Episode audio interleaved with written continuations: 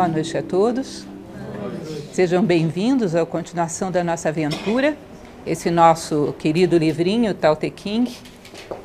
Eu sei que depois disso talvez não seja muito conveniente eu propor para vocês o, o, aquele livro, o I King ou qualquer outro livro, O Segredo da Flor de Ouro, porque vocês vão ficar numa ressaca chinesa assim por alguns anos. Mas tenho certeza que o esforço vai valer a pena, porque a ideia geral desse livro é algo que nos marca muito.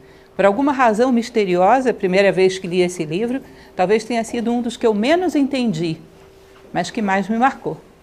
Exatamente porque ele tem muito nas entrelinhas e aquilo fica quase que no subconsciente, tensionando para vir à vida.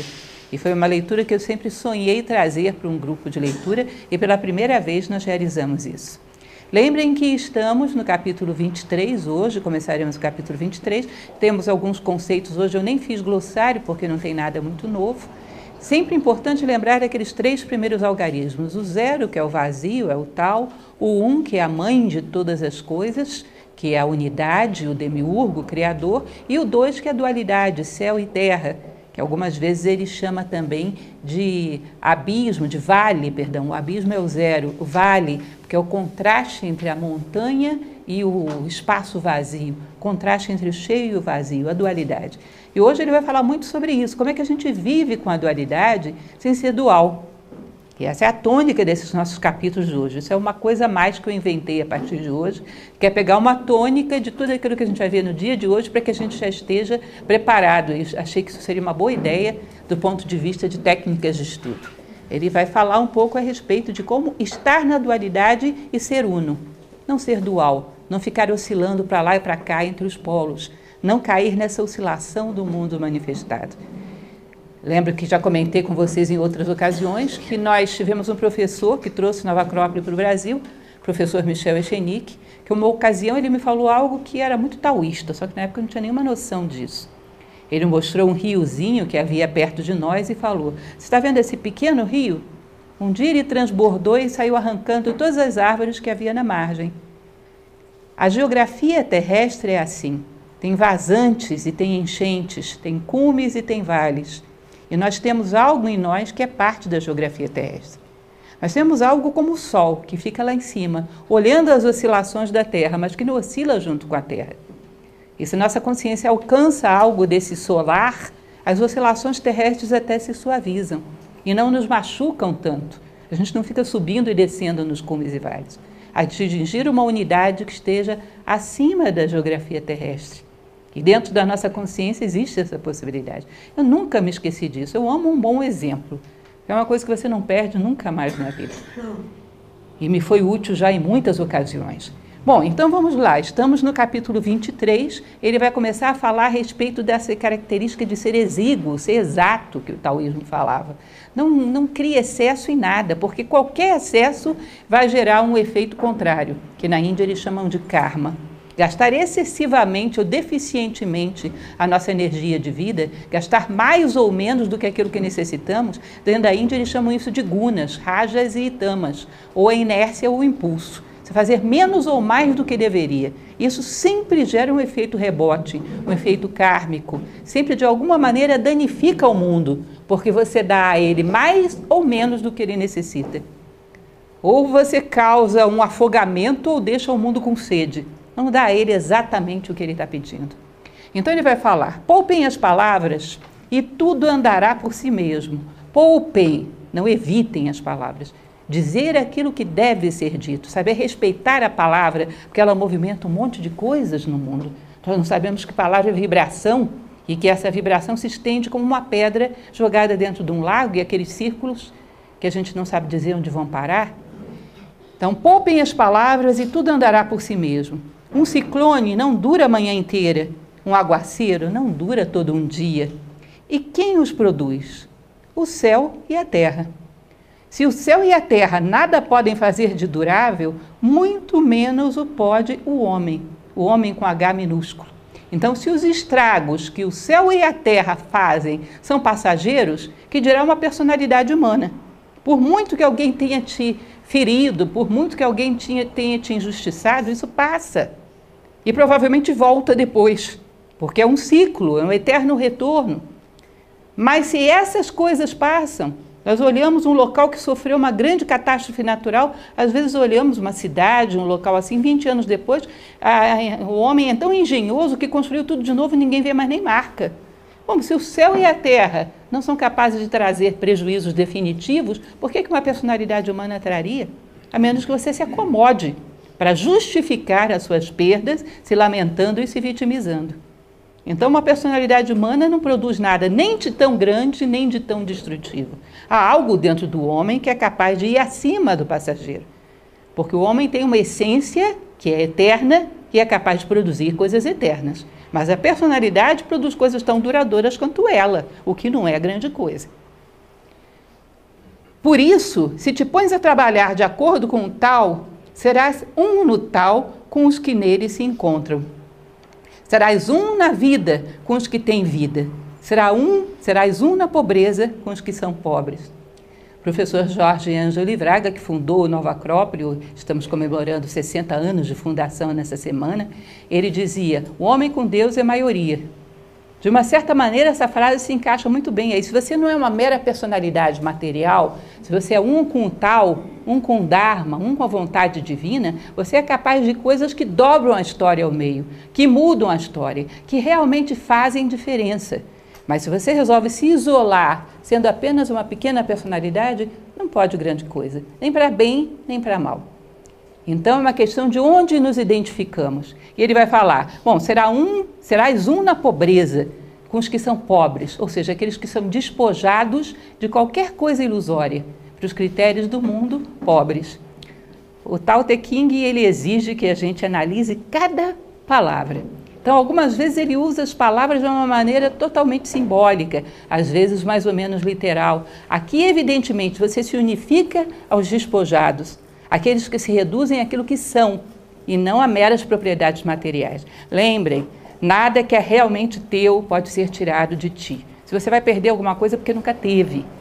Então você não vai ficar empobrecido, você vai ficar mais próximo da realidade. Porque aquilo que não é teu, algum momento vai embora, vai tomar o seu destino. E nem mesmo isso aqui é nosso. Sabemos disso. Continuando alguns comentários que fiz, que é mais ou menos o que eu já falei para vocês. Devemos saber que, como seres unidos ao tal, como essências, vamos ir e voltar e seremos eternos. Agora, as vicissitudes do mundo seguem um ciclo e a gente tem que estar preparado para elas. Entendem isso? Marco Aurélio dizia: você sai na rua, prepara-te, vais encontrar um desonesto, um mentiroso, um falsário. Se entras em conflito, não é culpa dele, é culpa tua que não estava preparado. Você vai encontrar o sincero e o insincero, o honesto e o desonesto. O mundo não é dual? Você vai esperar que o mundo deixe de ser dual para não te ferir? Vai demorar um pouquinho. E eu nem sei se vai acontecer. E o pior é que se acontecesse, não seria mais mérito teu, seria mérito do mundo. Não acontece nada comigo porque o mundo é bonzinho, porque eu sou frágil. Percebem? Então não dá, a gente tem que saber, estar tá preparado a esse ciclo do eterno retorno. Bom, alguém me machucou, vai passar, mas depois de amanhã vão machucar de novo. Se você não estiver preparado para isso, você é sempre vulnerável. Vou sempre me deixar abater. E também vou ser pontiagudo. Vou sempre estar me vingando das amarguras que o mundo me provocou. E isso é uma agressão mútua que não leva a lugar nenhum. Porque daqui a pouco os agressores e os agredidos, todos para debaixo da terra. Não faz nenhuma diferença. Não soma nada, nem para você, nem para ninguém. Continuando com 23, se fores um com eles no tal, alegremente os que têm o tal virão ao teu encontro. Já já a gente vai usar uma frase de Heráclito que fala sobre isso. De alguma maneira, quem está desperto se aproxima, como se estivesse subindo para o cume da pirâmide. Se fores um com eles na vida, alegremente os que têm a vida virão ao teu encontro. Se fores um com eles na pobreza, alegremente os que são pobres virão ao teu encontro. Mas onde a fé não é bastante forte, ali não se encontrará alguma fé. Eu vou voltar a essa última frase, porque ela tem um conteúdo a mais, mas eu queria mostrar para vocês essa frase de Heráclito, o pré-socrático grego. Os espertos possuem um mundo em comum, mas os que dormem voltam cada um ao seu mundo privado. Aqueles que estão adormecidos nas suas ilusões vivem dentro de uma bolha que é absolutamente egoísta e isolada. Eles não estão com ninguém, estão com as suas fantasias. tem uma mecanicidade mental que eu, inclusive, chamo a atenção de vocês para acharem ela dentro de vocês. Que é olhar para tudo e pensar: o que, é que eu posso ganhar com isso? No que isso me beneficia? O sofrimento do outro, a glória do outro, a ganha, o ganho, a perda, do, a perda do mundo, os acontecimentos, a passividade, tudo a gente olha naquela postura de o que, que eu posso ganhar com isso. Ou seja, tudo do ponto de vista de privilégio de uma personalidade passageira. Então a gente vê o mundo todo distorcido em função dessa pequena personalidade. Lembrem daquela frase de Tolstói: A quem passe por uma floresta só veja lenha para sua fogueira. Isso nos isola, porque ninguém está vendo do mesmo ponto de vista que você. Mas à medida que você desperta, se aproxima de um mundo comum, de pessoas que veem o mundo de um mesmo ângulo, cada vez mais próximo da lei, mais próximo do Dharma, cada vez mais isento de interesses pessoais, de particularidades egoístas. Então vocês vão ver que os grandes se entendem e se reconhecem entre si, que é uma beleza. E nós que olhamos de fora, vamos ler, lemos Platão, lemos Aristóteles, lemos Kant, vemos um monte de coisa em comum.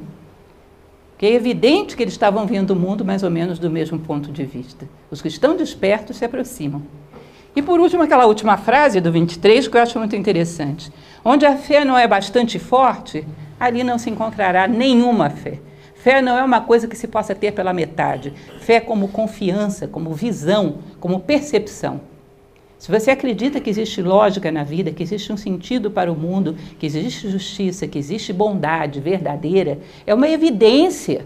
Em algum momento você tocou essa evidência. Ninguém vai te dizer que não existe porque não vai te roubar isso. Isso se torna algo inexorável, uma pedra de toque dentro do coração do homem, uma pedra preciosa.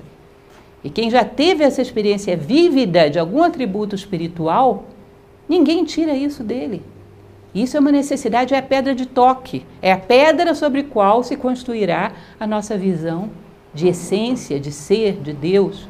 Isso não é uma coisa que se impõe. Fé, ou você já tocou o rosto do sagrado, que nem aquela criação de Adão, já tocou levemente o divino, muito levemente que seja, mas já tocou e tem uma evidência, ou não tocou. E está meramente seguindo aquilo que alguém viu, por uma questão de afinidade, muitas vezes uma afinidade meio superficial e oscilante. Essa evidência interna que vem através da vida interior é inexorável. De vez em quando é bom a gente fechar os olhos e dizer: Deixa eu conversar agora comigo. Não existe mundo, não existe nada. Se eu estivesse morrendo agora, o que seria o recado que eu queria ter deixado ao mundo? Qual foi a síntese da minha vida? Que fez diferença? É importante a gente puxar a conversa com a gente mesmo. Saber quais são as evidências que já temos. Que nisso se baseia qualquer segurança, qualquer tipo de fé.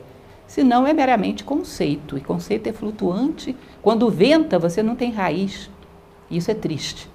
É bom que a gente se prepare para ter raiz, porque vai ventar. Simultaneamente, às vezes venta, às vezes não venta. Temos que estar preparados para ambos. Então, continuando, no nosso 24, ele vai dizer: Quem se levanta na ponta dos pés não tem firmeza. Quem anda com as pernas abertas não pode avançar. Qualquer um que force a sua natureza para querer parecer maior do que é. Lembrem aquela fábula do sapo que se infla para ficar enorme, para se sentir maior do que o boi, até que estoura. Nós vivemos meio inflados. Nós vivemos com aquilo que Jung chamava de infração do ego. Mesmo aquilo que nós chamamos de complexo de inferioridade, às vezes nada mais é do que uma vaidade invertida. Não é que eu seja ruim, eu sou bom e as pessoas não veem. Nós sempre temos uma visão um pouco distorcida de nós mesmos. Porque ao achar que já conquistamos, nos poupamos da batalha de conquistar. Então criamos uma fantasia como se já tivéssemos coisas que na verdade são só um horizonte de possibilidades. Então queremos parecer maior e ocupar um espaço maior do que por justiça nos cabe. Quem quer aparecer não será iluminado. Quem quer ser famoso não será magnífico. Quem se enaltece não realizará obras. Quem se vangloria de si mesmo não será exaltado. Para o tal, ele será como restos de comida e tumor purulento. Foi forte essa, né? E todas as criaturas igualmente o detestam. Por isso, quem tem o tal, afasta-se destes caminhos.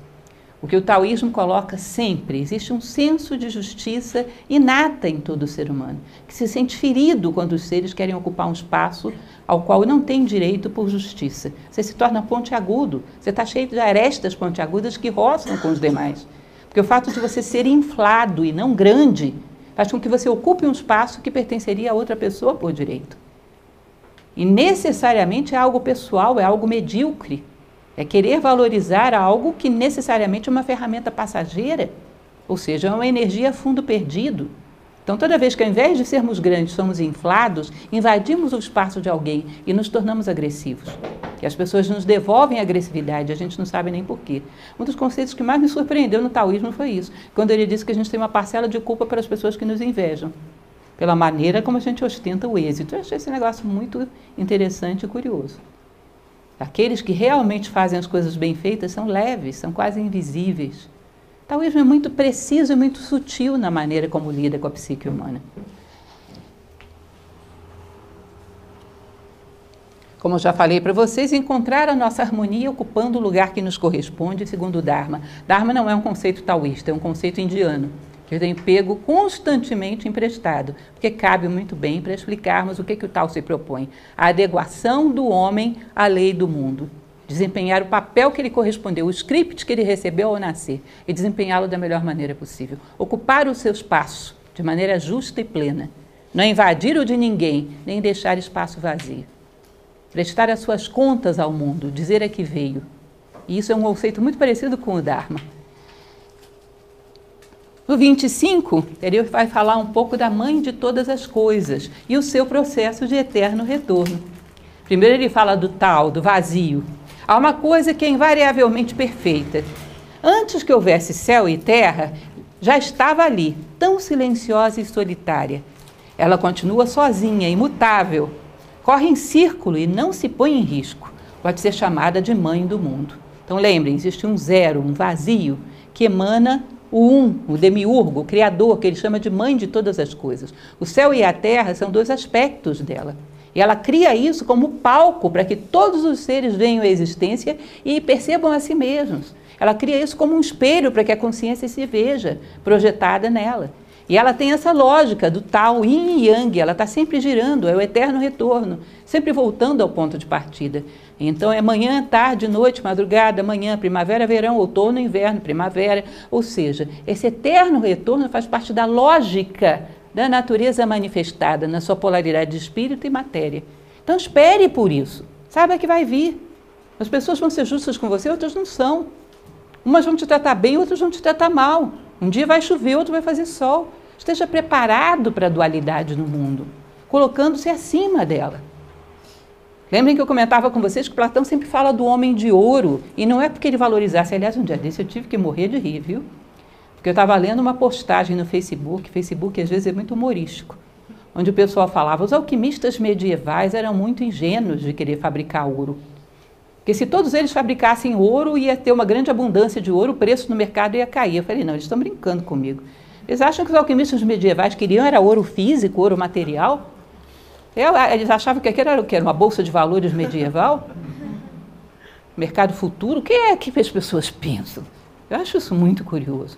O ouro que se buscava ali era o ouro filosofal, era a sabedoria. Quando Platão falava do homem de ouro, ele também não estava investindo na bolsa de valores grega. Ele estava falando que o ouro, como um metal, que não se altera nem em contato com a pele humana. É fiel a si mesmo, é fiel às suas características. O ser humano coloca tudo preto. Se fosse outro metal, estaria preto aqui no meu dedo. Mas o ouro é tão fiel a si mesmo que nem a pele humana não consegue adulterá-lo. Essa fidelidade a si mesmo que te coloca acima das dualidades. É isso que ele recomenda, porque as dualidades, meu caro, esquece, não vão parar. Ah, se o mundo fosse honesto, eu seria honesto. Em primeiro lugar, não vai acontecer, o mundo vai ser sempre dual. Segundo lugar, se acontecesse, se Deus quebrasse seu galho e colocasse o mundo todo honesto, o mérito seria do mundo e não seu. Você é uma esponja que foi metida dentro de um balde de água azul e ficou azul. Mete dentro de um, de um balde de tinta vermelha e fica vermelho. Mérito de quem? Do balde, meu caro. Nada é seu. Então, no meio da dualidade, temos que ser unos. E disso se trata, ser o mérito humano, ser produto de si mesmo. Não conheço o seu nome, ele fala da mãe do mundo. Né? Qualifico-a de tal, ela é uma, um espelho do tal na manifestação. Dando-lhe muito custo, dando-lhe a muito custo o nome, chamam-a de grande. Grande quer dizer sempre em movimento. Sempre em movimento quer dizer distante. Distante quer dizer de volta. Ela vai e volta. Ela está lá na outra ponta da esfera, 360 graus, e daqui a pouco está aqui. Vai lá e volta. É o movimento circular da manifestação. Vai e volta.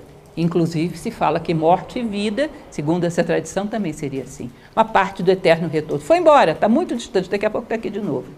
Fui para o outro lado da Terra, cheguei, sei lá, na China. Se eu continuar andando, daqui a pouco estou aqui de novo. Não é assim? Isso é o eterno retorno, a lógica circular das leis do universo manifestado. Bom, voltando àquilo que a gente já explicou, né? Isso representa a ideia do tal, do yin e do yang, do círculo da manifestação. Assim, o tal é grande, o céu é grande, a terra é grande e o homem também é grande. Reparem, esse homem com H maiúsculo. Quando o homem atinge a plenitude da condição humana, ele é tão uno quanto essas outras coisas. Tão acima da dualidade quanto essas coisas. O homem é uma das grandes potências do universo. Quando ele é pleno, que a dualidade já não o pega mais. Um ser pleno, um ser humano pleno, já tem a possibilidade de se colocar acima das alternâncias do mundo. É sol, não está mais na geografia terrestre. Isso faz dele uma das grandezas do universo manifestado. Um sábio é como esses outros seres aí, como o tal, como o céu, como a terra. No espaço há quatro grandes e o homem é um deles. Eu acho tão bonito de vez em quando a gente lembrar o quão grande o homem pode chegar a ser, porque é danado de fácil a gente perder a fé no homem, não é não? Facílimo. Basta ler o jornal todo dia e você em uma semana está totalmente descrente de tudo. Não só do homem, como também do céu, da terra e do tal. Porque é devastador do ponto de vista psicológico, é devastador. Então, de vez em quando, a gente tem que lembrar que houve seres fantásticos, de vez em quando seria bom ter contato com eles, inclusive. Não é à toa que grandes pensadores falavam de você ouvir uma boa música, ler uma boa poesia, ler um bom texto de vez em quando para devolver a fé em si próprio e na humanidade. Filósofo sem fé na humanidade desiste, vamos fazer outra coisa. A gente tem que relembrar o quão grande o homem pode chegar a ser. E às vezes isso tem que ser alimentado. Porque as evidências à nossa volta, se deixarmos, nos massacram. E as evidências não representam a humanidade toda, nem todas as suas possibilidades. Muito pelo contrário, a humanidade que está sendo arrastada para esquecer de si própria. E nós não podemos esquecer da condição humana e o quão grandiosa ela pode chegar a ser. O homem tem dentro de si um céu e uma terra. Então você vai desde o do ponto mais elevado que você possa imaginar, sei lá, um grande filósofo, um grande artista, até um psicopata. É uma margem de, de possibilidades imensa. Mas lá embaixo todo mundo está mostrando, sejamos nós a mostrar o contrário. Porque é necessário. Perder a fé no homem é algo muito grave, vocês não fazem ideia. Tira qualquer possibilidade de superação. O homem orienta-se pela terra, a terra pelo céu. O céu orienta-se pelo tal, o tal orienta-se por si mesmo. Ou seja, tudo sendo puxado para cima pela lei universal. Alguns autores dizem que antigamente, quando havia homens que eram considerados pela sociedade como sábios, que andavam assim para o meio da rua, você já imaginou? Confúcio, Lao Tse, ali na esquina, na banca de jornal, tomando um cafezinho. Ou seja, homens desse tipo andavam pela rua, eram considerados sábios. Havia homens que se apaixonavam pela sabedoria dele e continuavam a sua vida tentando copiá-los. Esses que se orientavam e tentavam copiá-los eram amantes da sabedoria, filósofos. E se diz que a cultura da sociedade como um todo se inspirava no comportamento desses filósofos. Então, todo mundo olhando para cima. Que cultura vem disso, de cultos, de cultivar, trazer à tona a semente para que ela receba a luz solar, trazer à tona aquilo que temos de mais vital, de mais belo, de mais fértil. Então, tudo era puxado para cima.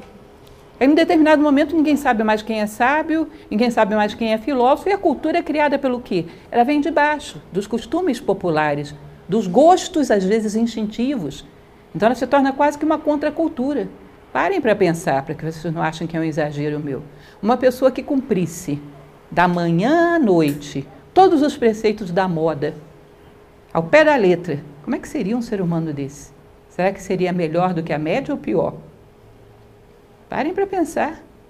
Ou seja, é devastador o quanto nós criamos uma contracultura que às vezes é muito animalizante, muito egoísta e que induz cada vez mais a egoísmo. Isso parece aquela brincadeira que eles fazem na internet, né, do cidadão que só come no McDonald's para ver como é que fica. Imaginem alguém assim, que só segue a moda. Como é que ficaria? Isso significa que nós temos uma série de padrões de massa que não são construtivos. Seja, é quase que uma contracultura. Não, não, não não puxa para cima, parece que puxa para o instintivo, para o animalizante. De tal maneira que hoje, se você chegar e disser o homem não tem a mesma lógica que um animal, tem gente que protesta. Não, é a mesma coisa. Olha, eu amo animais. Aliás, o sonho da minha vida era ser veterinária, para quem me conhece. Eu amo animais. Mas é lógico que o sentido de vida humana é diferente. E para o bem deles. Porque quando o homem está muito animalizado, os animais não têm chance. Enfim, tudo seria puxado para cima, orientado pelo tal. O homem alinhado com o coração do universo, representando o coração do universo. Aquilo que tantas vezes já falamos. O coração do homem é o maior mistério do universo. O universo teria uma lógica, sístoles e diástoles, manifesta e recolhe, manifesta e recolhe. Então ele é parente do nosso coração, fala a mesma língua do nosso coração. Como um centro de inteligência, um centro de virtudes, de valores, que alinharia o homem com aquilo que o universo tem de melhor. O homem que encontra essa sua essência, não o coração físico, mas essa sua essência, sua verdadeira identidade, ele se alinha com todos esses corações do universo. E às vezes até o nosso coração físico se torna um símbolo disso. Recomendo a vocês, quando estiverem muito agitados, experimentem fechar os olhos e ouvirem o pulsar do próprio coração. Interessante como é que isso transmite uma sensação de certeza, de segurança, de que todas as, as loucuras passarão e que nós ainda estamos de pé. É um efeito psicológico interessante que provavelmente tem algo simbólico por trás. Continuando, nosso capítulo 26, não estou querendo correr, mas como vocês não perguntam nada, ninguém se convenceu de que isso é grupo de estudo, então eu corro. Lembrem que temos 81 capítulos, não é? Então temos uma longa viagem pela frente. Aqui ele começa com essa história da leveza, do peso, jogando com as dualidades. O tipo da coisa que, se você não tem contato com a tradição indiana, com a tradição platônica, fica difícil você entender o que, é que Lao Tse está querendo dizer com isso. Mas depois que você faz um paralelo, você percebe que todo mundo está falando a mesma coisa. Então facilita bastante, abre o caminho. Ele vai dizer: a leveza tem sua raiz no peso do que é material. Imaginem que a nossa essência não tem corpo. Para ela manifestar no mundo, ela precisa de um lastro, de uma âncora, de alguma coisa que pese, que a vista, que a traga para o mundo. Então a leveza e o peso, eles se equilibram, porque a essência precisa da existência para estar no mundo.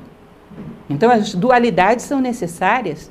Sem uma existência para nos revestir no mundo, não teríamos como viver essa experiência, essa dádiva que é a vida que a gente está vivendo agora, que é alguma coisa incrível. Estamos uns com os outros, somos seres divinos e estamos aqui em contato.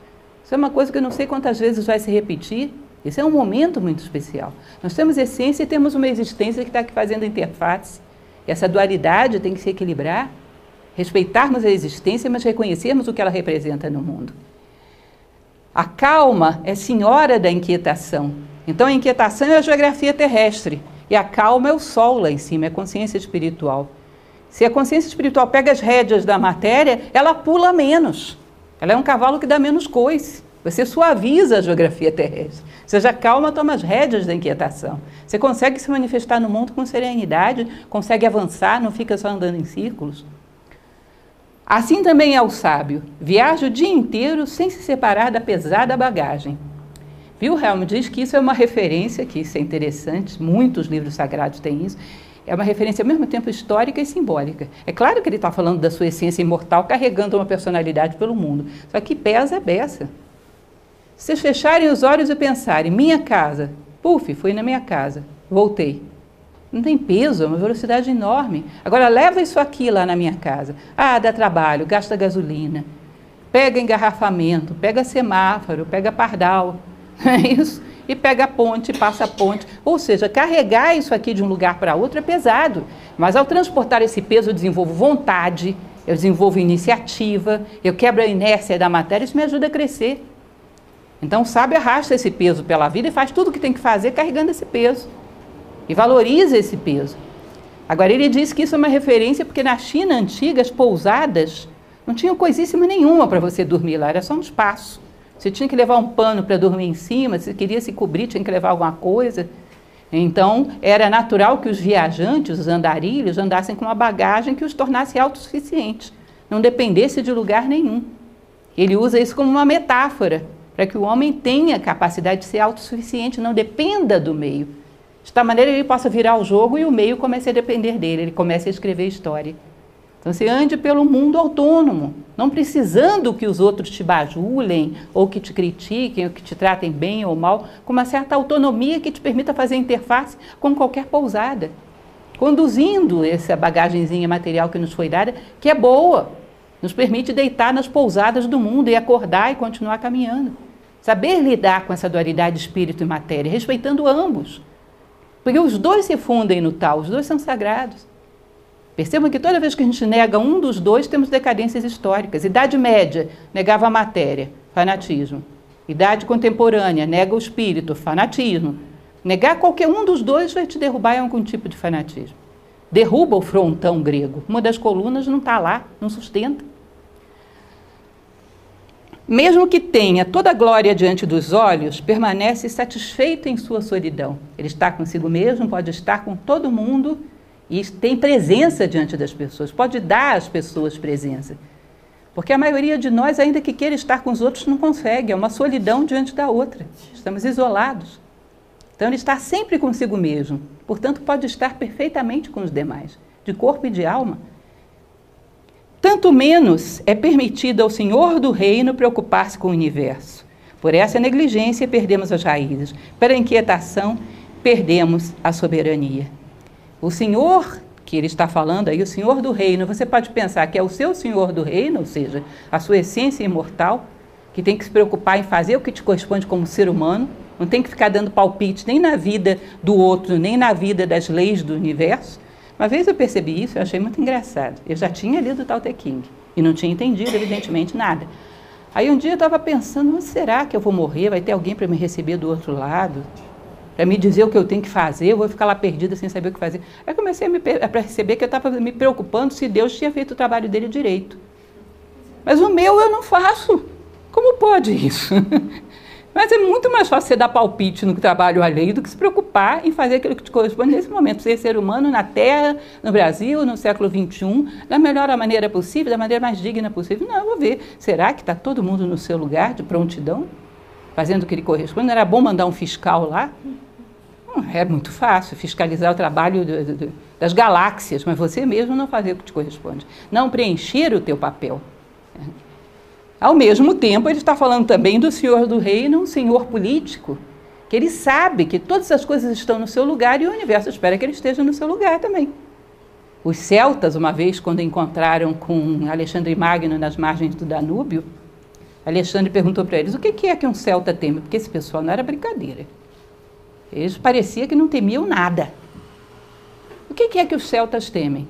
Aí um druida chamado de Viciacos virou para ele e falou: Olha, nós celtas só tememos duas coisas: que o céu caia em cima da terra ou que o mar se eleve em direção ao céu. Se o céu sabe o que fazer, o mar sabe o que fazer, a gente também sabe o que fazer, está tudo bem. Está tudo no seu lugar. Você percebe que aqui é um dirigente do reino? Todo mundo aqui parece que sabe o que eu tenho que fazer. Eu tenho que saber também, estou dirigindo homens, estou dirigindo a mim mesmo. Deixa eu fazer o meu papel que tudo entra em fluxo. Tranquilo. Eu não preciso olhar se o mar está quietinho no lugar dele. Parece que ele sabe mais do que eu que tenho que fazer. Capítulo 27. Chegando perto do cume do nosso ensinamento de hoje. O bom andarilho não deixa rastros, o bom orador não precisa desmentir nada. O bom matemático não precisa de um ábaco. O bom guardião não precisa de fechadura nem de chave. E mesmo assim, ninguém pode abrir o que ele guardou. O que sabe amarrar, amarrar bem não precisa de corda nem de fitas. E ainda assim, ninguém pode desatar o que ele atou. Quando um ser humano faz o que lhe corresponde, Nesse momento, a justiça me manda amarrar esse nó, ele vai amarrar de tal maneira que ninguém poderá desatar, a menos que seja em nome da justiça. Ele sabe lidar com a matéria, quando ele faz em nome do bem, da justiça, da beleza, da verdade, ele sabe lidar com a matéria com uma eficiência fora do comum. Ele faz o melhor que um ser humano pode fazer, o melhor que se pode esperar de um ser humano. E é suave, não tem excessos. Não fere as coisas, não destrói as coisas. Como se fosse uma pétala caindo sobre a água. Suave, ele toca a matéria, mas dá o seu recado e faz o que lhe corresponde. O excesso significa uma pessoa insegura. Então você olha lá, tem 50 nós. Esse cidadão não estava muito confiante de que ele sabia dar nó. Não é isso? Uma pegada funda, assim, ele não estava muito confiante de que ele ia deixar rastros no mundo. Ficou fazendo assim no chão para se garantir. Ou seja, um ser humano que é autoconfiante e sabe que age segundo a lei, ele toca suavemente a matéria, não provoca excesso nem escassez, mas faz com perfeita eficiência aquilo que lhe corresponde. Portanto, você poderia reconhecer um ser humano pelo seu rastro. Você olha e você vê, por aqui passou um ser humano. Um toque, suavidade, sem causar dano, sem destruir, o mínimo dano possível. Deixar a sua marca humana no mundo. Que alguém olhe e diga, por aqui passou um ser humano. Essa suavidade que o taoísmo esperava de um homem na sua plenitude. O sábio sempre sabe como salvar os homens. Por isso, não existem para ele homens abjetos. Ele sempre sabe como salvar as coisas. Por isso, para ele, não há coisas abjetas. Isso quer dizer viver na lucidez. Assim, os homens de bem ensinam aos menos bons. Não menos bons porque sejam inferiores, mas porque não chegaram ainda ao nível de consciência dele. E ele pode, se tem lucidez, lançar luz. Lucidez vem de luz é ajudar a içar todos aquele ponto em que ele está, distribuir a luz que ele recebeu generosamente. Ele não julga. Ele considera que nada é abjeto, nenhuma coisa, nenhum ser humano, nenhum ser vivo. Tudo cumpre um papel tão importante quanto dele.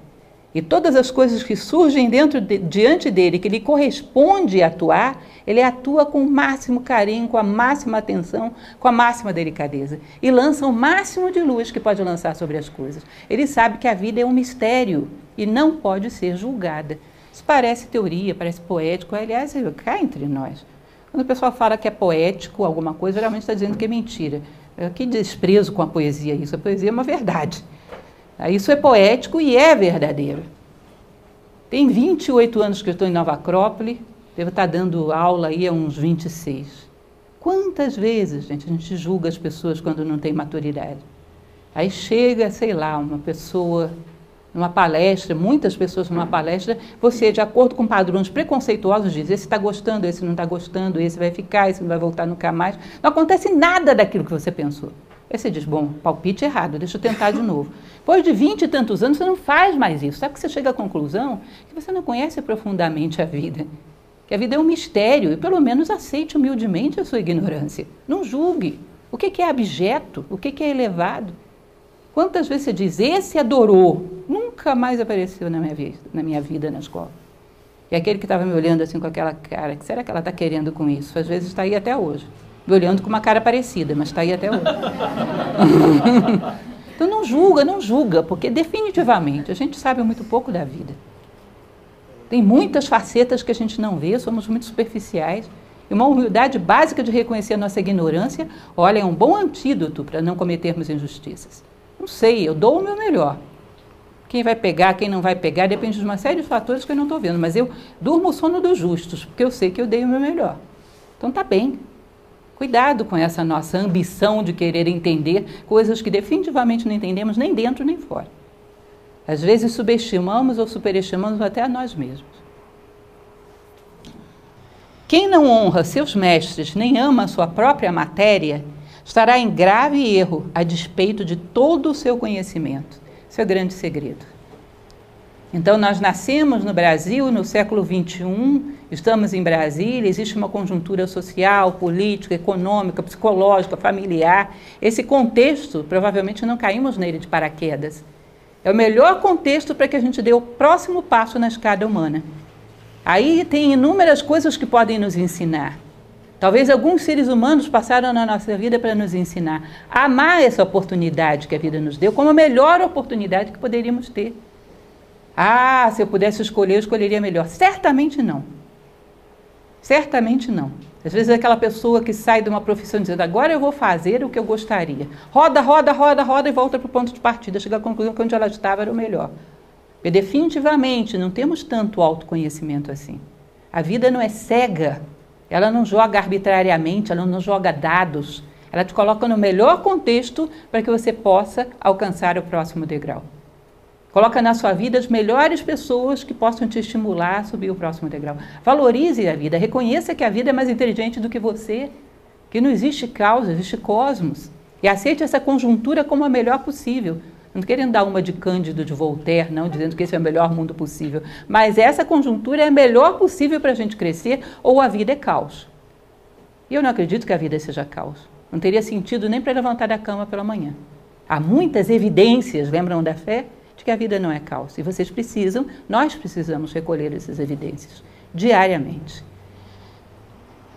Capítulo 28. Vejam como eu sou rápida, vocês estão admirados, não estão?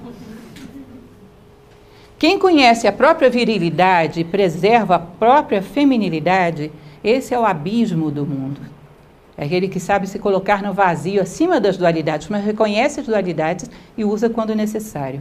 Sendo o abismo do mundo, a vida eterna não o abandona e ele volta a ser como uma criança.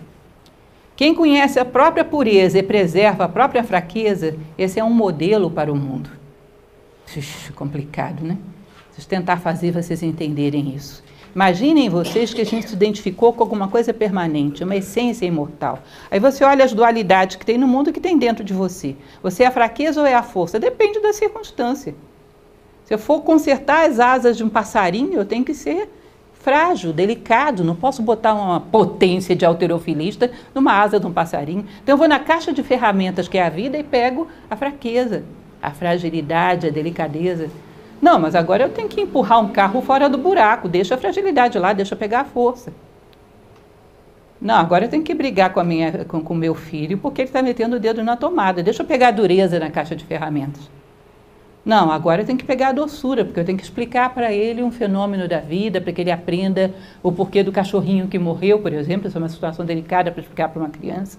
Aí é a máxima doçura, deixa procurar doçura, doçura. Mas eu sou o quê? Eu sou a dureza, eu sou a doçura, eu sou a fragilidade, eu sou a força. Eu sou o que for necessário para que a lei do universo venha ao mundo. Esses são simplesmente atributos da minha caixa de ferramenta. Não me identificar com formas, as formas me servem e não eu a elas, senão eu me congelo. Entendem isso? Tem uma passagem de um livro, que eu já insisti com vocês um milhão de vezes, e daqui para o final do Taltequim que eu convenço vocês a lerem, que é o Ramayana, um livro indiano, um clássico, que tem um ser lá maravilhoso, que é Rama. Rama tem um autocontrole total, ele é a encarnação do próprio Deus Vishnu. Já tem uma passagem que ele tenta, tenta, tenta recuperar sua esposa que tinha sido sequestrada, chega uma hora que não dá que o demônio que a tinha sequestrado não devolve e aquele negócio fica um impasse, ele tem que apelar para a guerra. Aí vem um urso, o rei dos ursos, Jambavan, e diz: Senhor Rama, ora, chegou a hora, liberta a nossa violência. Está na hora da violência, deixa a gente agir. Depois que não for mais hora de violência, tu recolhe a gente. Está na hora de empregar força. Já tentou todos os outros recursos, agora é força. Liberta os seus animais. Nós estamos aqui para te servir. Não é mais para usar os seus animais, puf, animais, caixinha de ferramenta, mas de vez em quando eu preciso deles. E são interfaces com o mundo, controladas pela consciência, pela lucidez, pela justiça. Mas eu não estou rotulada por nenhuma delas. Eu não sou isso. Eu sou um ser divino, manifestando a justiça no mundo, e isso são recursos. Tem uma passagem, não estou querendo elogiar nem incentivar, porque eu tenho minhas reservas em relação a esses livros, mas essa passagem é muito interessante, de Carlos Castanheira já devem ter ouvido falar que ele era um antropólogo americano que teve como mestre um indígena tolteca quando foi fazer um trabalho no México. E esse indígena, Dom Juan, que para os efeitos da cultura atual era um analfabeto, era na verdade um homem com muita sabedoria. Ele passou muitos anos lá aprendendo desse índio, tudo praticamente, começou do zero. Aí um dia ele voltou para os Estados Unidos, ele é um antropólogo americano, vivendo numa cidade americana que eu não lembro mais qual, mas um grande centro, Dom Juan escreve para ele: Eu preciso ir aos Estados Unidos, posso me hospedar na sua casa? Tudo bem, é maior prazer, vou recebê-lo. Quero você imagina a situação de uma pessoa que está esperando um indígena mexicano no aeroporto, vai chamar atenção, todo mundo vai olhar, isso é uma coisa estranha. De repente alguém cutuca ele, porque ele não tinha nem visto. Era um cidadão de terno e gravata, o cabelo muito bem penteado. Ué, que isso? Isso é o senhor? Que forma é essa? Ué, eu estou nos Estados Unidos, você quer que eu venha vestido de índio tolteca para quê? Para chocar as pessoas, para chamar a atenção. Não estou identificado com forma nenhuma, estou identificado com eficiência, com os meus objetivos. Para que eu ia usar aquela forma? Aquela forma não me limita, aquela forma não me aprisiona. Entendem isso? Claro que sem perder contato com o teu centro, com a tua identidade, o homem é o senhor das formas, contanto que não contraria os seus princípios. Bom, aqui suave, aqui um pouco mais duro, aqui um pouco mais doce, aqui um pouco mais firme, aqui um pouco mais de brilhantina, aqui o cabelo despenteado.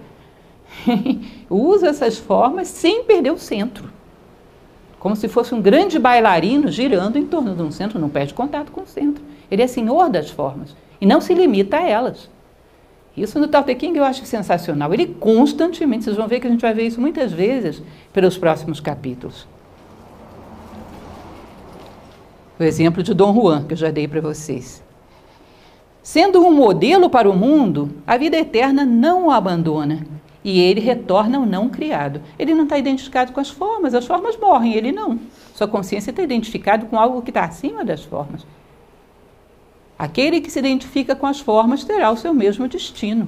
Aquele que se identifica com o espírito terá o seu mesmo destino. Então está acima das formas. Maneja as formas como se fosse um, uma, uma receita de bolo na mão de uma boa cozinheira. Maneja as formas. E como não está preso numa forma, quando as formas se destroem, a consciência dele não vai junto porque iria vai cada vez mais se aproximando daquilo que está acima do tempo, acima do espaço. Mas interpreta perfeitamente o seu papel. Lembrem de um bom ator. Isso é a mesma história de um bom ator. cidadão que é novato, que identifica totalmente com o personagem, quando termina a novela, ele casa com a mocinha com quem ele contracenou, não é isso? Aí você diz, promiscuiu a profissão, é novato. Ninguém imagina um ator profissional terminando a telenovela divorciando para casar com o cidadão com quem ele contracenou. Quem faria isso? Fernanda Montenegro? Meryl Streep, quem faria isso? Ator sério? Não faria. Ele maneja o personagem, mas ele sabe quem ele é. Não é assim? Vocês acham que a gente está mais para o garotão da telenovela da Rede Globo ou para Fernanda Montenegro? Fala sério, em relação à nossa máscara, nossa personalidade. Não precisa responder para mim, não, respondam só para vocês.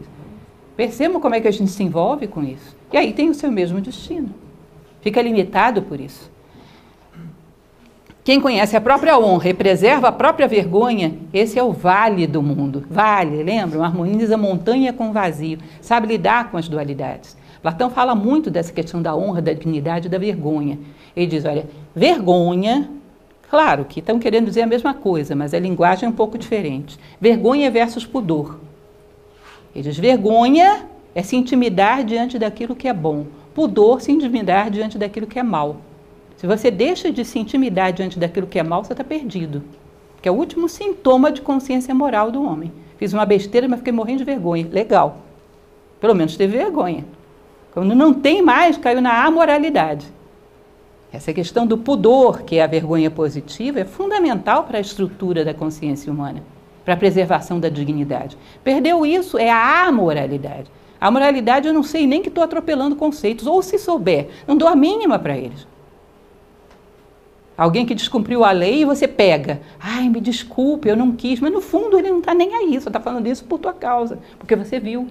Isso é a amoralidade. A imoralidade é aquele sentimento de culpa. Olha, eu fiquei, eu fiz uma besteira. Será que dá para eu me recuperar? Será que magoei muitas pessoas? Bom, atropelou, mas viu. A consciência registrou. Tem chance. Não está vendo mais nada, o mundo está todo plano. É difícil.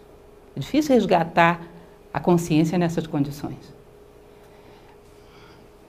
Sendo o vale do mundo, encontra satisfação com a vida eterna e volta à simplicidade, ao essencial, sem adornos, sem, sem aderências desnecessárias. A essência, aquilo que é. Se a simplicidade se dispersa, temos homens úteis. Se o sábio pratica a simplicidade, torna-se o mestre dos subalternos. Politicamente incorreto, né? Quem são os subalternos para o taoísmo? Aqueles que são úteis para alguma finalidade social. O verdadeiro homem usa as coisas do mundo, faz das coisas úteis, mas não é usado pelas coisas do mundo. Ele não é um joguete na mão das circunstâncias. Ele pode usar o seu humor, pode usar a sua força, mas ele não é usado. Ele não é útil. Deixa eu contar uma história que é muito comum a gente contar para vocês entenderem isso. Imaginem vocês que, por uma causalidade histórica, Troia a grande cidade tivesse que ser destruída, porque o futuro da civilização ocidental tinha que ser Roma. Que tivesse o aspecto de guerreiro de Troia e o aspecto filosófico da Grécia. Então, de alguma maneira, a história tinha que ir lá com a sua mão invisível e destruir Troia e construir Roma, porque o futuro precisava daquilo. Aí ela teve que usar de ferramentas. Quem que ela usou? Quem estava dando bobeira ali, totalmente inconsciente, que não tinha o que fazer, ela se aproveita dos defeitos desse homem para produzir o seu propósito histórico. Quem foi? Alexandre Pares que era totalmente caprichoso, imaturo e estava desocupado querendo seduzir a mulher mais bela do mundo. E tinha as mulheres do mundo inteiro e ele resolveu se meter com a mulher do rei de Esparta. Vai ser criador de casa assim, lá na Grécia. Vamos e venhamos. Aí o que, que acontece? Com todas as mulheres aos seus pés, ele vai lá e rouba a mulher do rei de Esparta, joga a Grécia inteira contra a Troia. É como se ele tivesse sido usado pelo seu descontrole, pelo seu desequilíbrio, pelas suas paixões, para executar um papel histórico, porque de qualquer maneira não ia fazer diferença. A vida dele era um grande capricho, que pelo menos seja um capricho útil para a história, já que não é útil para ele. Percebe? Você se torna uma ferramenta, uma pluma jogada ao vento. E para onde o vento soprar, você vai. E às vezes, quando não é consciente, serve inconscientemente para a história. Mas ninguém gostaria de servir a história dessa forma. Ninguém gostaria de ser uma pluma solta ao vento. Gostaríamos de caminhar conscientemente para o bem da humanidade, mas também o nosso. Não ser um joguete explorado pelos seus defeitos. Cuida dos seus defeitos, porque senão você vai ser explorado por eles. Não serve conscientemente a si próprio e à humanidade pela virtude, vai servir a história pelos seus defeitos. A virtude nos protege, os defeitos nos, os defeitos, perdão, nos expõe. Lembram que eu já contei 350 vezes para vocês, ainda dá tempo de contar essa historinha, que ela é engraçada, mas ela me marcou muito. Eu morava no Nordeste, na Paraíba, e no local onde eu trabalhava havia uma senhora muito humilde, muito humilde. Era semi-analfabeta, mas era de uma honestidade que era impressionante. Aí um dia tentaram aplicar o, bilhete, o golpe do bilhete premiado nela na rua. Aí veio uma pessoa toda maltrapilha, toda desdentada. Ah, minha senhora, vê esse bilhete aqui para mim, que se a senhora me ajudar, eu divido com a senhora. Ela era muito honesta, ficou indignada. O que, meu senhor? Senhor pensa eu sou uma mulher pobre, mas eu sou honesta. Você acha que eu vou querer pegar metade do seu prêmio? Querer explorar o Senhor. Não, não sou assim, não, não preciso de nada que não é meu. Começou a ficar exaltado, começou a juntar gente, daqui a pouco veio um guarda, prendeu o cidadão, era um golpista. Agora, o que eu achei engraçado é que quando ela chegou no trabalho, ela ainda não tinha entendido o que tinha acontecido. Ela não escapou por esperteza, escapou por honestidade, vocês entendem? Ela ficou disse, mas prenderam o moço, coitado. Ela não tinha entendido. Ela escapou por honestidade. E normalmente os exploradores nos exploram pelos nossos defeitos. Normalmente não, sempre. Sempre. Cuida dos teus defeitos se não quiseres ser explorado por eles. Todo mundo que nos explora pega o calcanhar aqui, de Aquiles dos nossos defeitos. É sempre assim, essa é uma das leis da história. Ao invés de ficar amaldiçoando aqueles que puxaram o seu calcanhar, conheça os seus defeitos e trabalha para se proteger aí. Bota a guarda armada aí e tenta fechar. Porque senão vai ser explorado. A vida inteira. Isso é uma lei. Todos nós sofremos isso. Se a simplicidade se dispersa, temos homens úteis. Portanto, para fazer uma obra grandiosa, não há necessidade de podar, invadir, transbordar, ir além do teu espaço justo e natural no mundo. Capítulo 29, hoje vai dar para a gente até o 29, olha que coisa maravilhosa. Querer conquistar e manipular o mundo, sei por experiência que não dá certo. O mundo é uma coisa espiritual que não se deve manipular. Quem o manipula, o destrói. Quem quiser segurá-lo, perde-o. Você vai fazer um brinde com muita força, puf, espatifa a taça de cristal. A delicadeza. Ainda que você seja um guerreiro que acabou de derrotar um exército. Agora no exército é taça de cristal. Bota a força na justa medida. Tenha controle de cada detalhe de vida que corre pelo teu corpo, entende? Agora não é um guerreiro, é uma taça de cristal. A delicadeza justa. O cristal mais nobre na tua mão pousa como se fosse a pétala que cai sobre a água. Você seria um homem que teria consciência da dualidade dentro dele. As coisas, ora se adiantam, ora se atrasam, ora irradiam calor, ora sopram geladas, ora são fortes, ora delgadas, ora flutuam na superfície, ora despencam. Por isso o sábio evita todo excesso de quantidade, de número e de medida. Vem como é que isso lembra o Marco Aurélio? Vai sair na rua, vai encontrar honesto, desonesto, justo, injusto, a chuva, o sol. Prepara, rapaz. Você vai dizer, o mundo é culpado. Por quê? Porque choveu, mas o mundo chove, meu caro. Quem está na chuva é para se molhar ou então leva o guarda-chuva. Prepare-se para a dualidade do mundo, saiba interagir e tenha a força certa para a taça e para o exército dos, dos godos, vândalos, suevos. Você tem que saber ter a força certa para cada coisa. Saber fazer uma interface inteligente com o mundo, isso é potência do ser humano. Uma coisa chamada inteligere, escolher dentre as inúmeras ferramentas que estão dentro da sua caixa de ferramentas. Qual é que interage com esse momento? Sei, é complicado, mas olha que maravilhoso alguém dizer que a gente tem essa possibilidade. Não é maravilhoso? É uma perspectiva linda? E isso é próprio do ser humano. Eu coloquei para vocês aqui no final dessas explicações curso de doma inteligente, que alguém estava me contando um dia desse, uma amiga de muitos anos, a, Lígia, ela fez um curso de doma de cavalos inteligente. Ela estava me contando, eu falei, é a mesma coisa, gente, que o nosso eu animal. Que coisa impressionante. O cidadão olha o jeitão do cavalo, dependendo do cavalo faz assim com a patinha, ele retrocede. Aí o cavalo volta a patinha, ele avança um passinho. Ele vai vendo as reações do cavalo, interagindo com o bicho de um jeito tal, e um cavalo bravo, daqui a pouco está andando atrás dele. Eu falei, gente, esse negócio serve para fazer um curso de psicologia.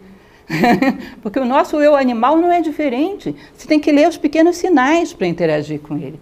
E vai educando, até que uma hora ele anda atrás de você. Senão você fica correndo atrás do cavalo levando coice. Que é o que, em geral, fazemos com a nossa personalidade. E, por fim, o capítulo 30. Quem, com verdadeiro tal, ajuda um soberano, não domina o mundo pelas armas, porque as ações caem sobre sua cabeça. Onde acamparam exércitos, crescem cardos e espinhos. Anos de fome sempre se seguem as batalhas. Por isso, o homem de valor busca apenas a decisão e nada mais. Ele não ousa conquistar pela força. Entendem? A suavidade, a interface e saber que o dano nunca é fim em si. Eu coloco como exemplo os contos de fada. O príncipe, o rei chega lá e diz: Salve minha filha que está presa por um dragão. Qual é a finalidade do príncipe? Salvar a princesa. Agora, se o dragão se meter muito no meio do caminho, eu vou ter que tirá-lo. Mas a minha motivação não é odeio esse dragão, porque senão isso não é motivação humana. Não tem graça, não é conto de fadas. Não tem objetivo mórbido. É o mínimo dano, é chegar ao seu objetivo, salvar a princesa, que em geral é a nossa própria consciência, mergulhada na matéria.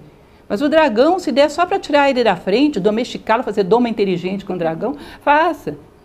Não, não, é certo que a nossa motivação seja mórbida, seja destruir algo, seja eliminar algo. A gente constantemente cai nessa, é o nosso mal. Estou nessa com vocês até o pescoço, mas é isso que vivemos. Objetivo mórbido não existia em nenhum conto de, de fadas clássico. Era sempre o mínimo dano. A gente pega aqueles filmes americanos, e tem um amigo que fala isso. A lógica do filme americano, como é que é? Mata pai, mata mãe, mata esposa, mata todo mundo, aí o cidadão fica furioso, vou me vingar. Vai lá, se arma até os dentes, mata os bandidos todos, não é assim? Age por ódio, por vingança, aí destrói aquele monte de carro. Enfim, cria uma mentalidade do que herói se move por ódio e por vingança. A vingança é imoral. Ainda que nós estejamos contaminados por ela, não deveríamos tomar como amigo aquilo que não é. Santo Tomás de Aquino diz que a vingança é uma espécie de ateísmo inconsciente. Deus não vai fazer nada, então deixa fazer. Então isso não deveria ser o nosso objetivo. E por fim, ele vai dizer: decisões sem ufanismo, decisão sem enaltecimento, decisão sem orgulho, decisão por não ser possível fazer de outro modo, decisão isenta de violência. Ou seja, eu faço o que é necessário. Se a criança vai meter o dedo na tomada, eu dou uma palmadinha na mão dela e faço cara feia. Se ela aprendeu a ler as primeiras letrinhas, eu sorrio e dou um beijo. Por dentro, paz, serenidade, justiça, dharma, o suficiente para cumprir o meu espaço no mundo. Raiz significa que eu estou acima das oscilações do mundo. Ou seja, justiça exige amor e fraternidade. E a lógica moral mais antiga de todas as escolas de filosofia que eu, filosofia que eu conheço. Nunca o sofrimento alheio seja teu motivo de alegria. Isso gera o chamado karma da crueldade. Então eu vou destruir, vou matar, e com isso tenho algum alívio da minha dor, sinto alegria. Nunca a tua alegria, a tua paz, a tua felicidade dependa do sofrimento alheio. Ah, isso não é possível. Nós temos um exemplo histórico bem próximo. 27 anos de prisão de Nelson Mandela. E sai lá de dentro conciliando todo mundo, harmonizando todo mundo. Segundo dizem, até a família dele não entendeu. Família física. 27 anos preso injustamente. E sai harmonizando todo mundo. Então, se um pode, todo mundo pode. Difícil, é difícil, eu sei disso. Mas a ideia seria que nós não tivéssemos objetivos mórbidos, que a nossa alegria não dependesse do sofrimento alheio. Isso seria o moral. Porém, vontade e justiça não devem se omitir quando são invocadas. Então, se eu necessito da palmadinha na mão da criança para ela não colocar o dedo na tomada, não é justo dar um beijo numa criança que vai colocar o dedo na tomada, por covardia, por demagogia, para que ela goste de mim, porque eu não quero me comprometer. Se é necessário dar a palmadinha, eu tenho que estar preparado para isso, sem ódio. Quando se tem ódio, você não pratica justiça, você pratica vingança. E quem é pai sabe disso, que de vez em quando tem que ser duro com a criança. Mas quem vai odiar uma criança? Aliás, a gente fica morrendo de vontade de rir, né? Mas não pode rir, senão ela percebe. Ela faz aquela cara feia. E ela fica te olhando assim para ver se é sério. Uma mínima inflexão de boca mostrando que você quer rir, acabou. Ela vai embora e não obedece mais nada. Então você fica ali se segurando. Então é essa ideia. Vocês percebam como ele é delicado com a natureza humana, como é profundo, como é belo. Isso é um clássico. Hoje conseguimos cumprir a nossa meta e até o capítulo 30. Semana que vem estaremos aqui, então a partir do 31, a partir do 38 começa a parte 2 do livro onde normalmente os aforismos são um pouquinho mais curtos. Eu espero que esteja sendo gratificante para você. Muito obrigada, gente. Até segunda-feira que vem.